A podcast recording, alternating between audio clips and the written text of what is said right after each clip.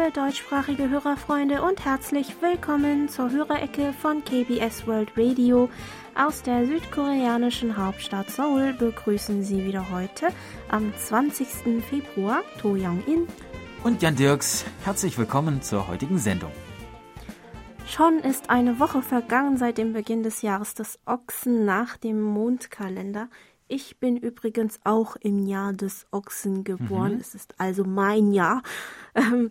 Es heißt, dass Personen, die im Jahr des Ochsen geboren sind, vor allem geduldig, vertrauenswürdig, diskret, ehrlich und meistens fleißig sind. Die Betonung liegt bei meistens. In deinem Fall, ich glaube, das meiste trifft doch ganz ja. gut zu, oder? Hm? Naja. Ja. ja. Zum Neujahr nach dem Mondkalender haben wir übrigens noch von Bernhard und Ilona Henze aus Köra eine schöne rote Karte mit einem Bild eines Büffels über die Schneckenpost erhalten. Sie schrieben uns, wir wünschen euch allen einen guten Start ins Jahr des Büffels mit der Hoffnung, dass die Pandemie bald Geschichte ist und die Welt wieder voll durchatmen kann. Alles Gute im Jahr des Büffels bzw. Ochsen wünschten uns auch Lutz Winkler aus Schmitten, Monitor Paul Gager aus Wien, Monitor Jörg Clemens Hoffmann aus Alsbach-Henlein und Familie Wilschrei aus Dillingen. Wir danken uns herzlich für die Neujahrswünsche und die schönen Ochsen und bzw. Büffel-Illustrationen. Und da wir schon dabei sind, machen wir auch gleich mit der Post weiter.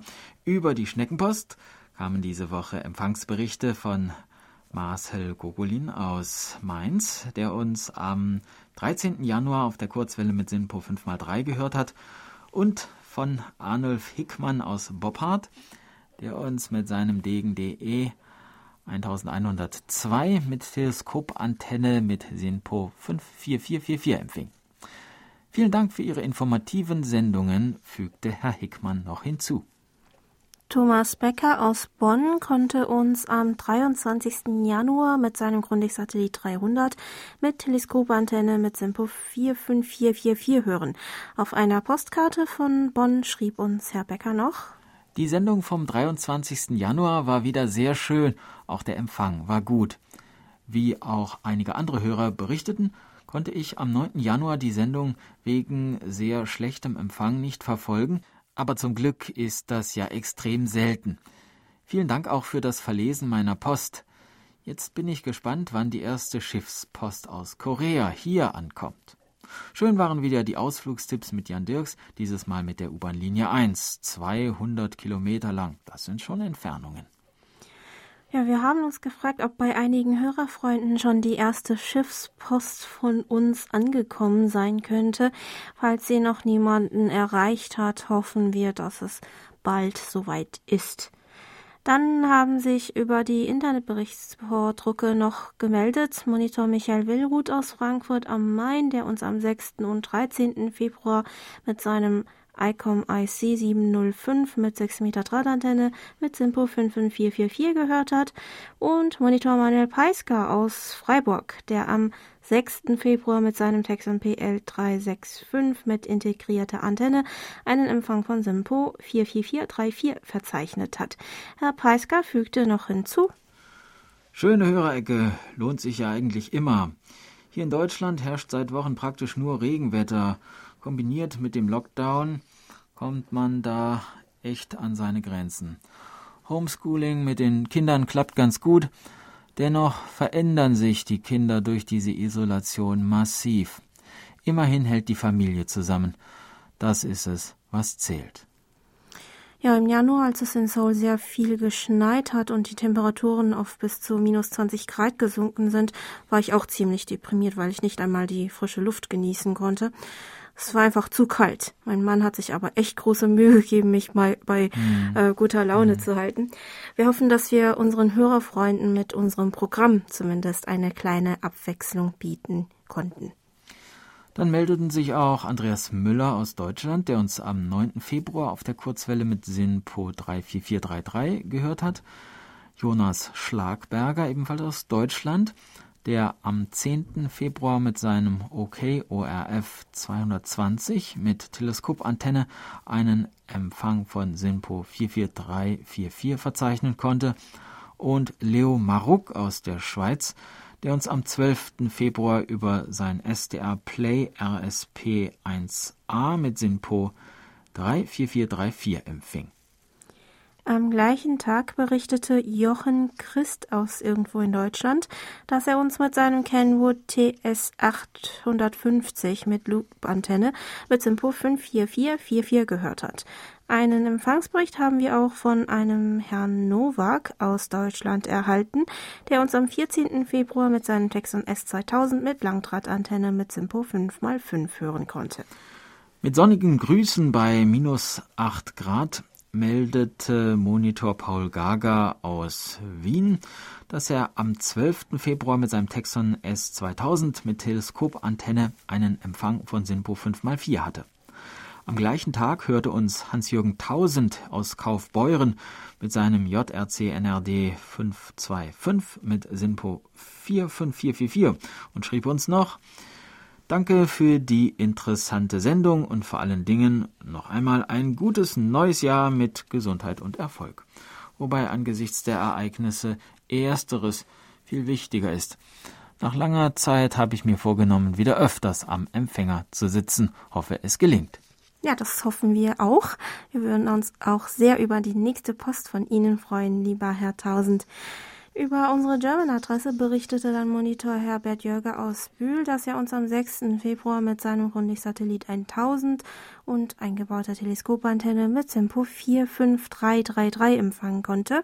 Herr Jörger fügte, fügte außerdem noch hinzu, Während der letzten Wochen konnte ich Ihnen nicht schreiben, da ich wieder Schwierigkeiten mit meinem Computer hatte. Das Internet ging nicht. Ich hörte sie trotzdem regelmäßig, um mich mit ihrer Kultur und dem Leben in Süd- und Nordkorea vertraut zu machen. Besonders interessant finde ich ihre Beiträge über das Leben in Südkorea, die Musik und Ausflugstipps für Korea.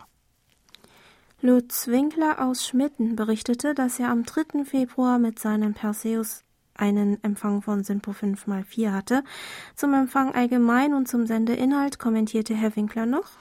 Es macht mir immer wieder großen Spaß, die Sendungen von KBS zu hören, sei es auf meinem bevorzugten Weg der Kurzwelle, aber auch im Internet zum Beispiel per Podcast. Der Empfang der Sendung auf Kurzwelle war etwas schlechter als normal, was aber sicher an den schlechten Funkwetterbedingungen zurzeit liegt.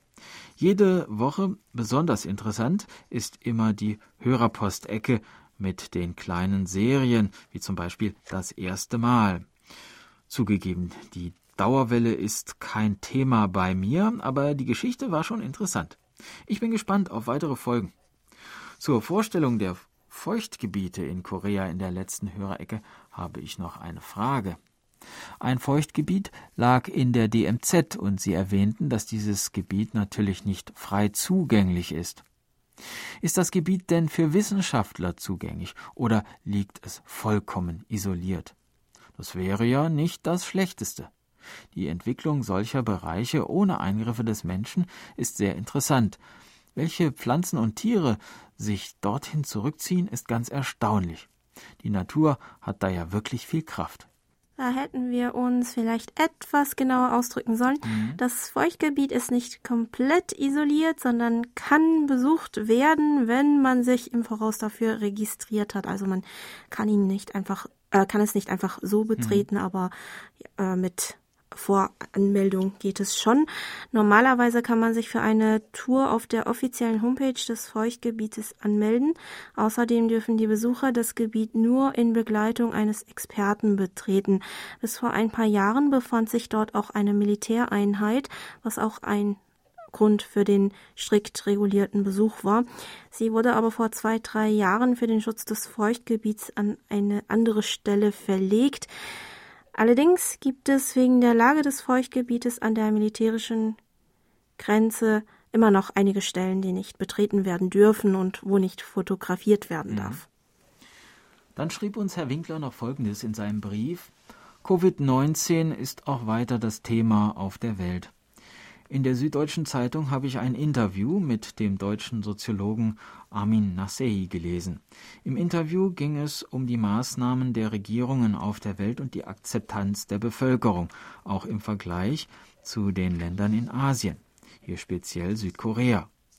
Sein Fazit In Korea legen die Menschen mehr Wert auf taktvolles Verhalten dem anderen gegenüber. Masken waren bereits vor Corona selbstverständlich, nicht um sich selbst zu schützen, sondern um andere nicht anzustecken. Vielleicht sollten wir in Deutschland diesen Aspekt mehr beachten. Bei uns gibt es ja immer noch die Einschränkungen. Wir versuchen einmal in der Woche etwas in den Gaststätten der Umgebung zu bestellen. Auch ist es hier möglich, in den lokalen Geschäften anzurufen und sich die Ware zu bestellen und danach abzuholen. Mal schauen, wie das weitergeht. Bisher haben wir die Pandemie gut überstanden. Derzeit zeigt ja das Wetter einen richtigen Winter. Nachdem bei uns der viele Schnee bei plus 8 Grad und heftigen Dauerregen in zwei Tagen geschmolzen ist, kam am Wochenende Eisregen. Mein Auto ist derzeit unter einer 4 cm dicken Eisschicht und ich bekomme die Türe nicht auf. Da die Tagestemperaturen derzeit bei minus 7 Grad liegen, muss ich es einfach stehen lassen und abwarten. Aber auch diese Zeit wird vergehen und ich freue mich schon auf den Frühling. Ja, ich auch, besonders hm. auf die bunten Farben des Frühlings. Über das Schneewetter berichtete uns auch Monitor Marco Hommel aus Großröhrsdorf, der uns am 13. Februar mit seinem Eton E1 mit Loop-Antenne mit Simpo 55544 gehört hat. Herr Hommel hat uns auch zwei Bilder von den Stadtparkplätzen aus Großröhrsdorf mitgeschickt, wozu er noch erklärte, 85 Zentimeter ist die Schneehöhe am 13. Februar gewesen. Die Temperaturen betrugen minus 21,6 Grad vom 12. zum 13. Februar und am Tag sind es minus 16 Grad gewesen. Phew. Ja. Sehr kalt. Ja, äh, also wirklich Winter. Das ist schon eine unglaublich dicke Schneedecke, die auf den Bildern da zu sehen war. Äh, vielen Dank, lieber Herr Hommel. Aus dem ebenfalls verschneiten Sanghausen schrieb uns Horst Zersowski, der uns am 13. Februar Folgendes berichtete. Am Weltradiotag habe ich wieder das tägliche deutsche Programm von KBS World Radio mit ausgezeichnetem Empfang auf der Kurzwelle 3955 Kilohertz gehört.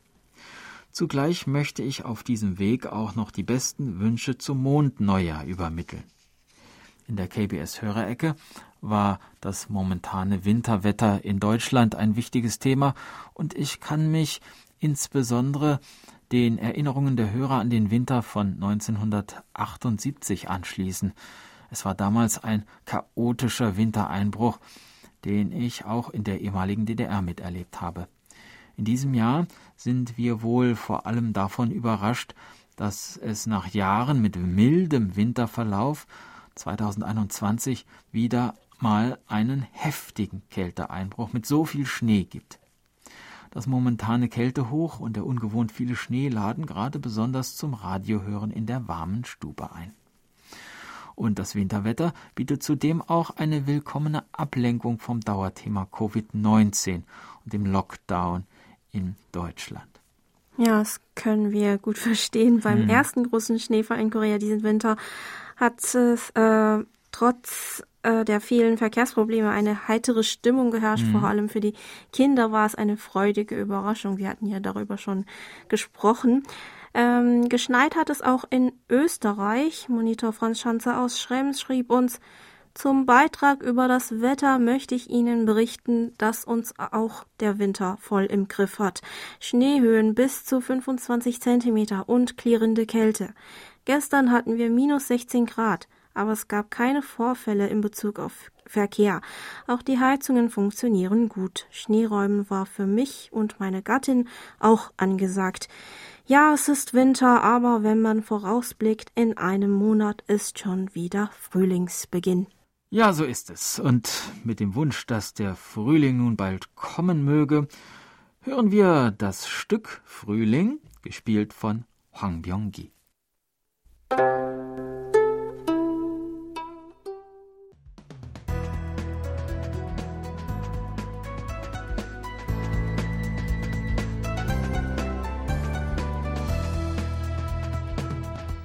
Sie hören KBS World Radio mit der Hörerecke. Und nun kommen wir zu den Medientipps. Auch diese Woche ein großes Dankeschön an Monitor Erich Kröpke für ihre Zusammenstellung. Die Tipps für die achte Kalenderwoche beginnen mit Altbekanntem, schreibt Herr Kröpke. Zunächst gibt es am Dienstag, dem 23. Februar um 22.20 Uhr auf Kabel 1 Classics noch einmal den südkoreanischen Spielfilm Yellow Sea zu sehen. ZDF Info hat dann am Donnerstag, dem 25. Februar um 12.45 Uhr die drei Folgen der Dokumentation Korea, der vergessene Krieg im Programm. Danach folgt um 15 Uhr die Reportage Mein Besuch in Nordkorea mit heimlich gefilmten Videotagebüchern von Nordkorea-Reisenden. Der Höhepunkt der Medientipps ist ein Radiotipp. Im WDR3-Konzert am Sonnabend, dem 27. Februar von 20.04 Uhr bis 22 Uhr, gibt es dieses Mal statt klassischer Musik Aufnahmen von den Leverkusener Jazztagen aus dem November des letzten Jahres. Im zweiten Teil der Sendung ist die südkoreanische Pianistin Yuni zu hören. Yuni war Professorin für Musik an der Hochschule für Kultur und Kunst in Seoul. Sie verbindet klassische Elemente mit Pop und Jazz. Das waren die Medientipps. Und wir machen weiter mit der Post. Monitor Burkhard Müller aus Hilden konnte uns mit seinem Reuter RDR 50C mit 13 Meter Drahtantenne und Tiking und Koch Antennentuner unter anderem am 10. Februar mit Simpo 55455 hören und fand die Musik in Musik verbindet wieder großartig, wie er schreibt. Zum Empfang meinte Herr Müller noch kurz, wieder so ein Tag, an dem ich den Tuner gar nicht justieren musste.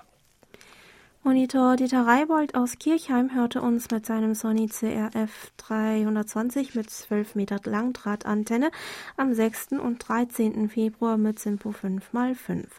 Bei Herrn Reibold bedanken wir uns auch für die Kopie des Dezemberhefts der International Shortwave League, die uns über die Schneckenpost vor kurzem erreicht hat. Die unterschiedlichen QSL-Karten von KBS World Radio über die letzten Jahre, die äh, Herr Reibold von, äh, in seinem Artikel vorgestellt mhm. hat, waren interessant anzuschauen, vor allem für mich, da ich nur die Karten aus den letzten vier Jahren kenne. Reinhard Schumann aus Gommern berichtete, dass er uns mit seinem Sangyan ATS 909X mit 6 Meter Drahtantenne am 30. Januar mit SINPO 45444 und dann am 3. und 6. Januar mit SINPO 55445 empfangen hat. Auf unsere Frage in einer der letzten Hörereckensendungen, ob er sich vielleicht an den Namen oder die Art der Gerichte erinnert, die er in einem koreanischen Restaurant in München probiert hat, schrieb er uns, Koreanisch Essen in München, da kann ich leider keine Details in der Zusammenstellung sagen. Mein Sohn kennt sich sehr gut aus und bestellte dann das Essen aus verschiedenen Teilen. Es gibt in München verschiedene internationale Restaurants, koreanisch, vietnamesisch, japanisch und so weiter.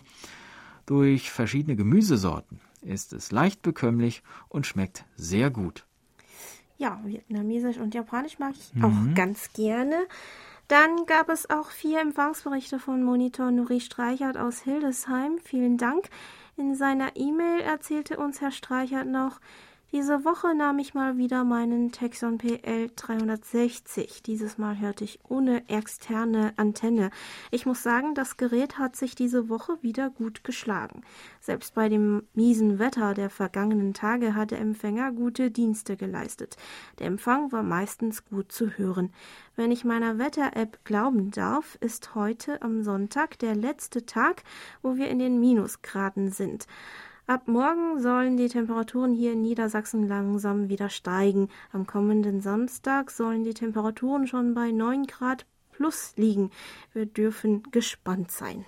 Zum Weltradiotag letzten Samstag schrieb uns Herr Streichert außerdem, ich erinnere mich auch noch früher an die Kinderradiosendungen. Leider wurden die Sendungen, die immer am Nachmittag gesendet wurden, heutzutage auf den frühen Samstag und Sonntagmorgen verlegt. Das sind die einzigen Tage, wo die Jugendlichen in der Woche mal ausschlafen konnten. Welcher vernünftige Zuschauer schaut Fernsehen oder hört Radio am Wochenende ab 5.30 Uhr? Wer sich das ausgedacht hat, hat sicher keine Kinder. Also das wäre auch für mich als Erwachsene eine unmögliche mhm. Uhrzeit.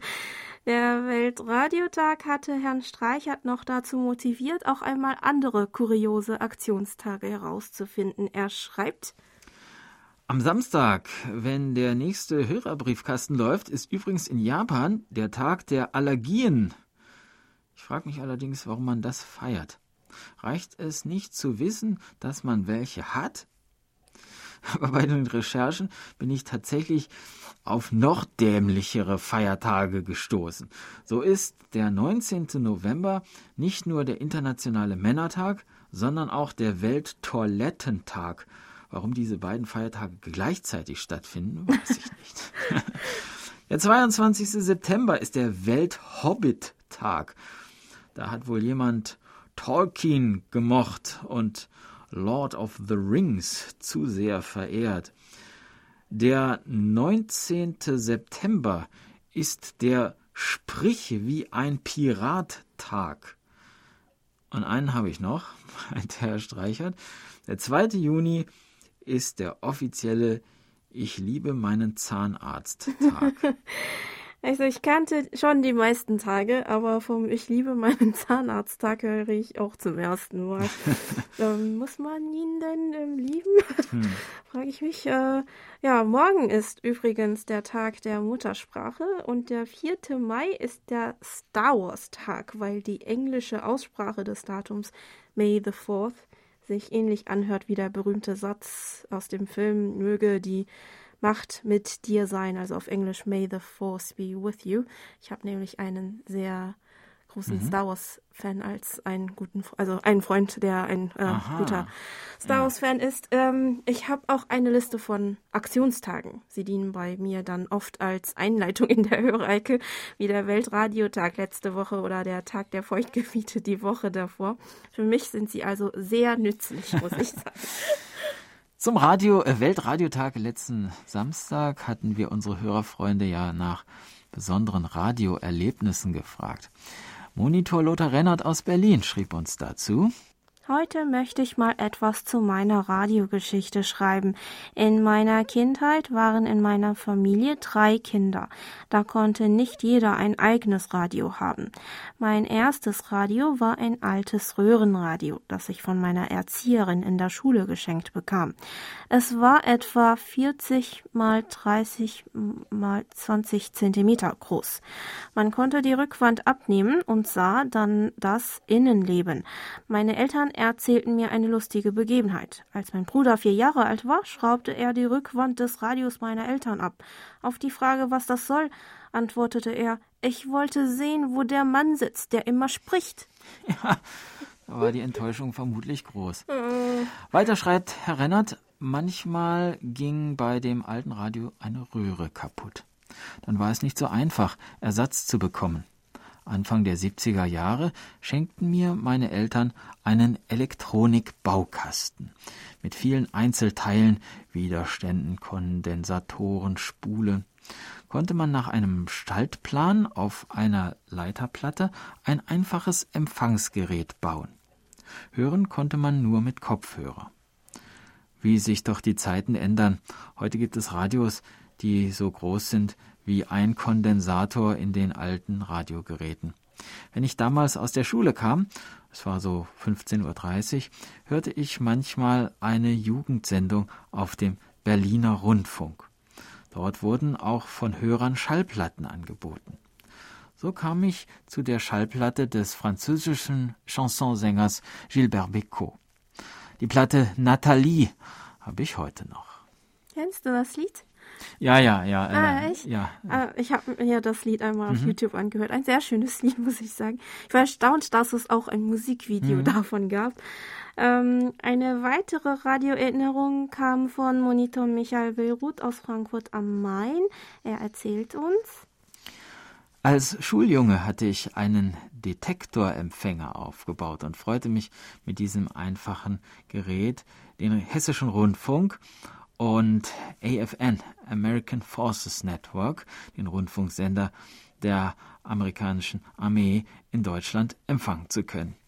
Der Standort von AFN befand sich in Oberursel, Weißkirchen, in der Nähe von Frankfurt. Dieser Mittelwellensender hatte eine große Sendeleistung von 150 Kilowatt und war damit der stärkste Mittelwellensender in, von AFN in Deutschland. Wenn in der Straßenbahn die Haltestelle angesagt wurde, kam auch das AFN mit über den Lautsprecher. Manche Kleingärtner konnten ihre Beleuchtung mit der Energie des AFN betreiben. Dies war aber ein illegaler Bezug von Energie und wurde von den Behörden verboten. 2013 wurde der Sender abgeschaltet. Weiter schreibt Herr Willruth, mein Interesse gilt nicht nur dem internationalen Kurzwellenrundfunk, sondern auch den Rundfunksendern auf UKW und DAB+. Mein Favorit ist das erste Programm des Hessischen Rundfunks. Leider sind in Deutschland die großen Mittel- und Langwellensender abgeschaltet worden. Es gibt nur noch in Deutschland Sender in diesen Wellenbereichen, die von Radiomuseen betrieben werden und eine sehr kleine Leistung haben. Dadurch haben diese Sender nur eine lokal begrenzte Reichweite. Auch ich habe eine kleine Sammlung alter Rundfunkgeräte, die auch heute noch gut funktionieren. Abends und nachts lässt sich dann mit den alten Geräten die Mittelwelle aus dem Ausland empfangen. Wir hoffen, dass Sie heute auch Zeit für unsere Sendung aus Südkorea hatten, lieber Herr Willhut. Spannende Radiogeschichten hat auch Alfred Albrecht aus Wien, die er mit folgenden Zeilen begann. Meine Radioerlebnisse begannen in den 1960er Jahren mit Radio Luxemburg auf der Mittelwelle und der Kurzwelle und meinem Empfangsgerät Schaub Lorenz Thüring T60. Viele Jugendliche waren damals begeistert von den Hits, die gespielt worden sind, und der lockeren Moderation von Camillo Felgen, Frank Elstner und so weiter. Das war schon Kult. Im September 1970 gab mir ein Bekannter den Tipp, dass auf der Kurzwelle viele Sender in deutscher Sprache zu hören sind. Das war der Startschuss eines tollen Hobbys, das mich heute nach mehr als 50 Jahren immer noch fasziniert. Weiter heißt es in seiner E-Mail, ein besonderes Radioerlebnis war im Juni 1973 der Besuch der deutschen Redaktion von Radio Budapest während eines Urlaubs mit meiner Frau am Balaton in Ungarn. Zu der Zeit herrschte ja noch der Kalte Krieg zwischen den Westmächten unter der Führung der USA und dem Ostblock unter Führung der Sowjetunion, und Europa war geteilt durch Mauer und Stacheldraht. Trotzdem wollten meine Frau und ich unseren Urlaub in Ungarn verbringen. Wir wurden in der deutschen Redaktion sehr herzlich von Frau Franziska Simon, Frau Helga Hartmann und Herrn Keze Hambuch begrüßt. Nach einem sehr netten Gespräch und einem Rundgang durch die Studios fragte ich die Leiterin der Redaktion, Frau Franziska Simon, ob ich noch ein Foto machen dürfte. Im gleichen Augenblick erstarrte das Gesicht von Frau Simon, ihr stockte der Atem. Sie fragte mich, wie ich es geschafft habe, meinen Fotoapparat in die Redaktion zu bringen, denn das sei strengstens verboten. Ich erklärte ihr, dass wir am Empfang nach einigem Hin und Her durchgewunken worden seien und keiner vom Personal daran dachte, mir den Fotoapparat abzunehmen. Am Ende unseres Besuchs nahm sie meinen Fotoapparat in eine Plastiktüte und begleitete uns zum Ausgang. Huch, alles nochmal gut gegangen. Ja, äh, da musste ich mit erleichtert ausatmen. Ähm, Herr Albrecht erzählte uns außerdem noch, ein weiteres schönes Erlebnis war der Besuch des Studi der Studios von Radio Finnland während eines einwöchigen Urlaubs in Helsinki mit meinem Hobbyfreund Volker Wilschrei im Juni 1982, verbunden mit dem Besuch unseres gemeinsamen finnischen Hobbyfreundes und dem ähm, DX-Camp der finnischen Kurzwellenhörer mhm. in Kula bei Pori. Und unvergessen bleibt für mich auch der 21. Januar 2014, als Frau Anne Sternko für die Hörerecke von KBS World Radio ein Telefoninterview mit mir führte. Ja, wir freuen uns, dass auch unser Radio ein Teil Ihrer besonderen Radioerinnerungen gewesen ist, lieber Herr Albrecht. Für die schönen persönlichen Radiogeschichten von unseren Hörerfreunden bedanken wir uns noch einmal ganz herzlich. Und wir kommen jetzt noch zur letzten Post der Woche. Monitor Heinz-Günther Hessenbruch berichtete, dass er am 6. Februar mit seinem Lextronics E1 mit Stabantenne einen Empfang von SYNPO 43433 hatte und fügte noch hinzu, die Corona-Mutationen machen uns hier große Sorgen. Es kann gut sein, dass die Impfstoffe nicht den gewünschten Erfolg haben. Bleibt nur abzuwarten. Bis vor einigen Tagen war das Trinkwasser der Stadt Aachen nur noch abgekocht genießbar. Es war durch Viren und Bakterien verseucht. Hier in Remscheid kommt das Trinkwasser auch äh, aus Talsperren in der Region. Es hat eine sehr gute Qualität und kann unverändert aus der Leitung genutzt werden. Wie ist das zum Beispiel in Seoul mit dem Trinkwasser? Wo kommt es her und wie ist die Qualität? Das Leitungswasser in Seoul kommt aus dem Fluss Han. Im Jahr 2004 hat die Stadt ihr Leitungswasser Adisu getauft und drei Jahre später begann die Stadtverwaltung das Adisu-Projekt unter dem Motto Trinkbares Leitungswasser. Adisu war die Bezeichnung für den Han-Fluss zur Zeit der drei Königsreiche, also ähm, im ja, 57 vor Christus bis 668 nach Christus. Wörtlich gesehen äh, steht das rein koreanische Wort Adi für groß und die letzte Silbe Su ist das chinesische Schriftzeichen für Wasser. Das Wasser, das von sechs Wasserwerken am Fluss entnommen wird, durchläuft anschließend an mehreren Einrichtungen verschiedene Reinigungsprozesse, bevor damit die privaten äh, Haushalte versorgt mhm. werden. Laut Angaben der Stadt erfüllt Adisu die Anforderungen von internationalen Institutionen wie der Weltgesundheitsorganisation an die Trinkwasserqualität und kann daher ohne Bedenken getrunken werden. Die Wasserqualität wird von der Stadt täglich an den Reinigungsanlagen und monatlich über 800 Wasserhähnen innerhalb der Stadt geprüft. Außerdem kann man über das sogenannte Water Now System zu jeder Zeit online nachschauen, wie die Wasserqualität im eigenen Wohngebiet gerade ist. Wenn man sich über die Wasserqualität im eigenen Haus nicht sicher ist, kann man auch kostenlos einen Test bei der Stadt beantragen. Trotz der vielen Kampagnen der Stadt hat sich Adisu bei den Solar-Einwohnern aber immer noch nicht als Haupttrinkwasser etabliert.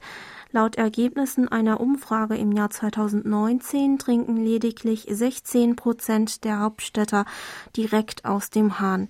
Der Anteil ist zwar im Vergleich zur Umfrage aus dem Jahr 2017 um ein kleines Stück gestiegen, aber 35 Prozent der Befragten gaben immer noch an, dass sie überhaupt kein Leitungswasser trinken und fürs Kochen und Trinken nur Wasser aus den aus dem privaten Wasserreiniger oder Wasserspender oder Trinkwasser in Flaschen benutzen. Mhm. Die restlichen knapp 49 Prozent trinken oder verwenden das Leitungswasser lieber abgekocht. Die Abneigung gegen das Leitungswasser als Trinkwasser begründeten die meisten mit Bedenken über die Wasserqualität, weil es ihnen zum Beispiel oft passiert ist, dass braunes Wasser aus dem Hahn läuft.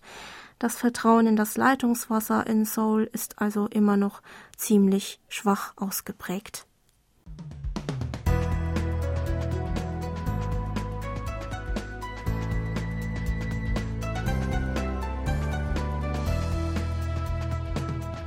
Sie hören KBS World Radio mit der Hörerecke.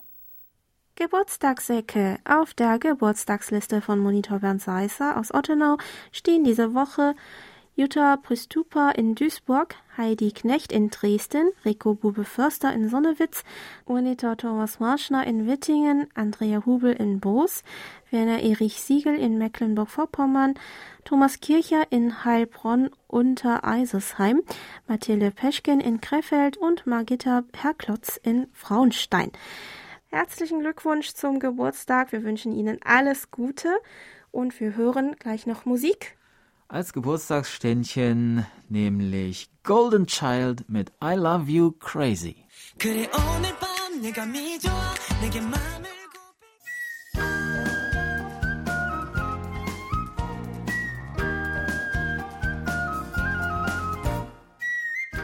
Schön hier.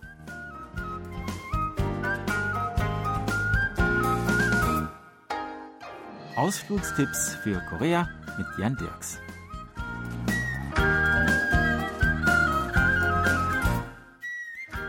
Mit der U-Bahn durch Seoul und dabei die Stadt entdecken. So lautet das derzeitige Motto unserer Sendereihe.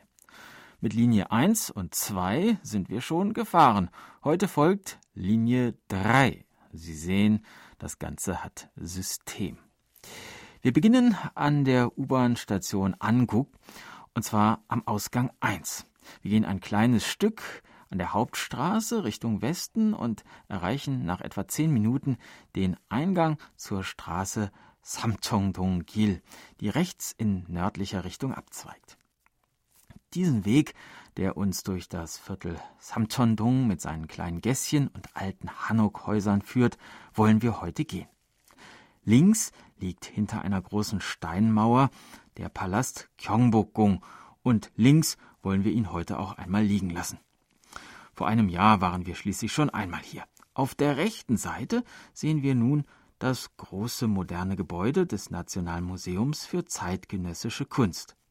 Das Museum hat verschiedene Standorte in Seoul, dieser hier wurde 2013 eröffnet. Traditionelle und zeitgenössische Ästhetik liegen hier also ganz dicht beieinander. Neben den aktuellen Ausstellungen, die einheimische und ausländische Künstler zeigen, gibt es hier unter anderem eine große Mehrzweckhalle, in der Installations- und Performancekunst vorgeführt wird und einen Film- und Videosaal, wo unter anderem experimentelle Filmkunst zu sehen ist. Es lohnt sich auf jeden Fall, mal einen Blick auf das Veranstaltungsprogramm zu werfen, wenn man schon hier vorbeigeht. Geht man die beschauliche Straße weiter Richtung Norden, kommt man an etlichen kleineren Galerien, gemütlichen Cafés und Restaurants vorbei.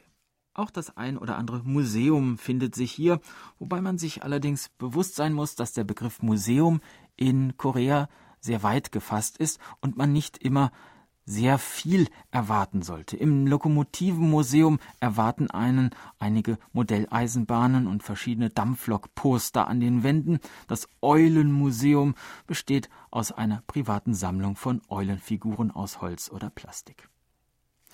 Ganz am nördlichen Ende des Viertels, am Fuße des Berges Bugaksan, liegt der Samcheon Park, gegründet im Jahre 1940 als erster öffentlicher Park Koreas. Vor allem im April, wenn in der Umgebung des Parks die Kirschblüten blühen, kommen viele Besucher hierher. Die Bezirksverwaltung Chongnogu organisiert auch Führungen für Kinder und Erwachsene, bei denen ein gut informierter Führer über den Wald im Samsung Park und die historischen Hintergründe der Seouler Stadtmauer informiert. Wir gehen den Weg, den wir gekommen sind, nun wieder ein kleines Stück zurück und erreichen wieder die Außenmauer des Palastes Gyeongbokgung. Hier biegen wir rechts ab und folgen nun einfach immer weiter der alten Mauer. Vielleicht haben Sie sich schon gefragt, wieso hier so viele Personen in Uniform herumlaufen. Der Grund ist einfach. Rechts liegt das Gebäude des Chongwa-dae, des Regierungssitzes des Staatspräsidenten. Chongwa-dae bedeutet wörtlich blaues Haus. Den Namen verdankt das Gebäude seinen blauen Dachziegeln. 150.000 blaue Ziegel, die einzeln gebrannt wurden und einen Zeitraum von vielen hundert Jahren unbeschadet überstehen sollen. Das Chongwa-dae besteht aus einem Hauptgebäude, dem Gebäude Yongbin-kwan, dem Pavillon Chunchuguan, einer großen Rasenfläche, und dem Mugunga Hügel und den sogenannten sieben Palästen. Alle Gebäude haben einen einzigartigen architektonischen Stil, der an die traditionelle koreanische Baukunst anknüpft. Wer die Präsidialresidenz Chongade besuchen will, braucht eine Online-Anmeldung im Voraus. Für uns, die wir nicht im Voraus reserviert haben, gibt es aber eine gute Alternative. Das Chongwade Sarangche, an dem wir gerade vorbeikommen. Der Begriff Sarangche bezeichnet einen Ort, äh, an dem in einem Hanok, einem traditionellen koreanischen Haus, Gäste empfangen werden. Und als Gäste dürfen wir uns nun also fühlen. Im Chongade Sarangche findet man Informationen zu allen bisherigen Präsidenten Koreas und auch zur traditionellen Kultur Koreas. Es ist sowohl eine historische Gedenkhalle als auch ein Ort zur Förderung der koreanischen Kultur, wo Visionen der Vergangenheit, der Gegenwart und der Zukunft geteilt werden. Tja, nun sind wir einmal um den ganzen Gyeongbokgung-Palast herumgewandert und haben die nächste U-Bahn-Stelle der Linie 3 erreicht. Station Gyeongbokgung. Und hier wollen wir nächste Woche wieder einsteigen und weiterfahren und erkunden, was es sonst noch alles an dieser U-Bahn-Strecke zu entdecken gibt. Tschüss und bis dann, sagt Jan Dirks.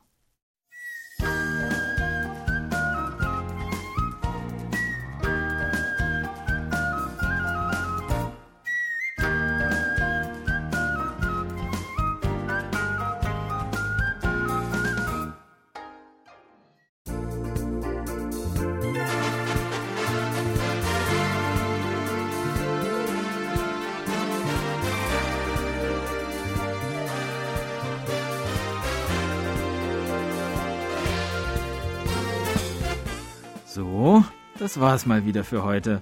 Vielen Dank fürs Zuhören. Noch ein schönes Wochenende wünschen Ihnen Tu Yang In und Jan Dirks. Auf Wiederhören und bis nächste Woche.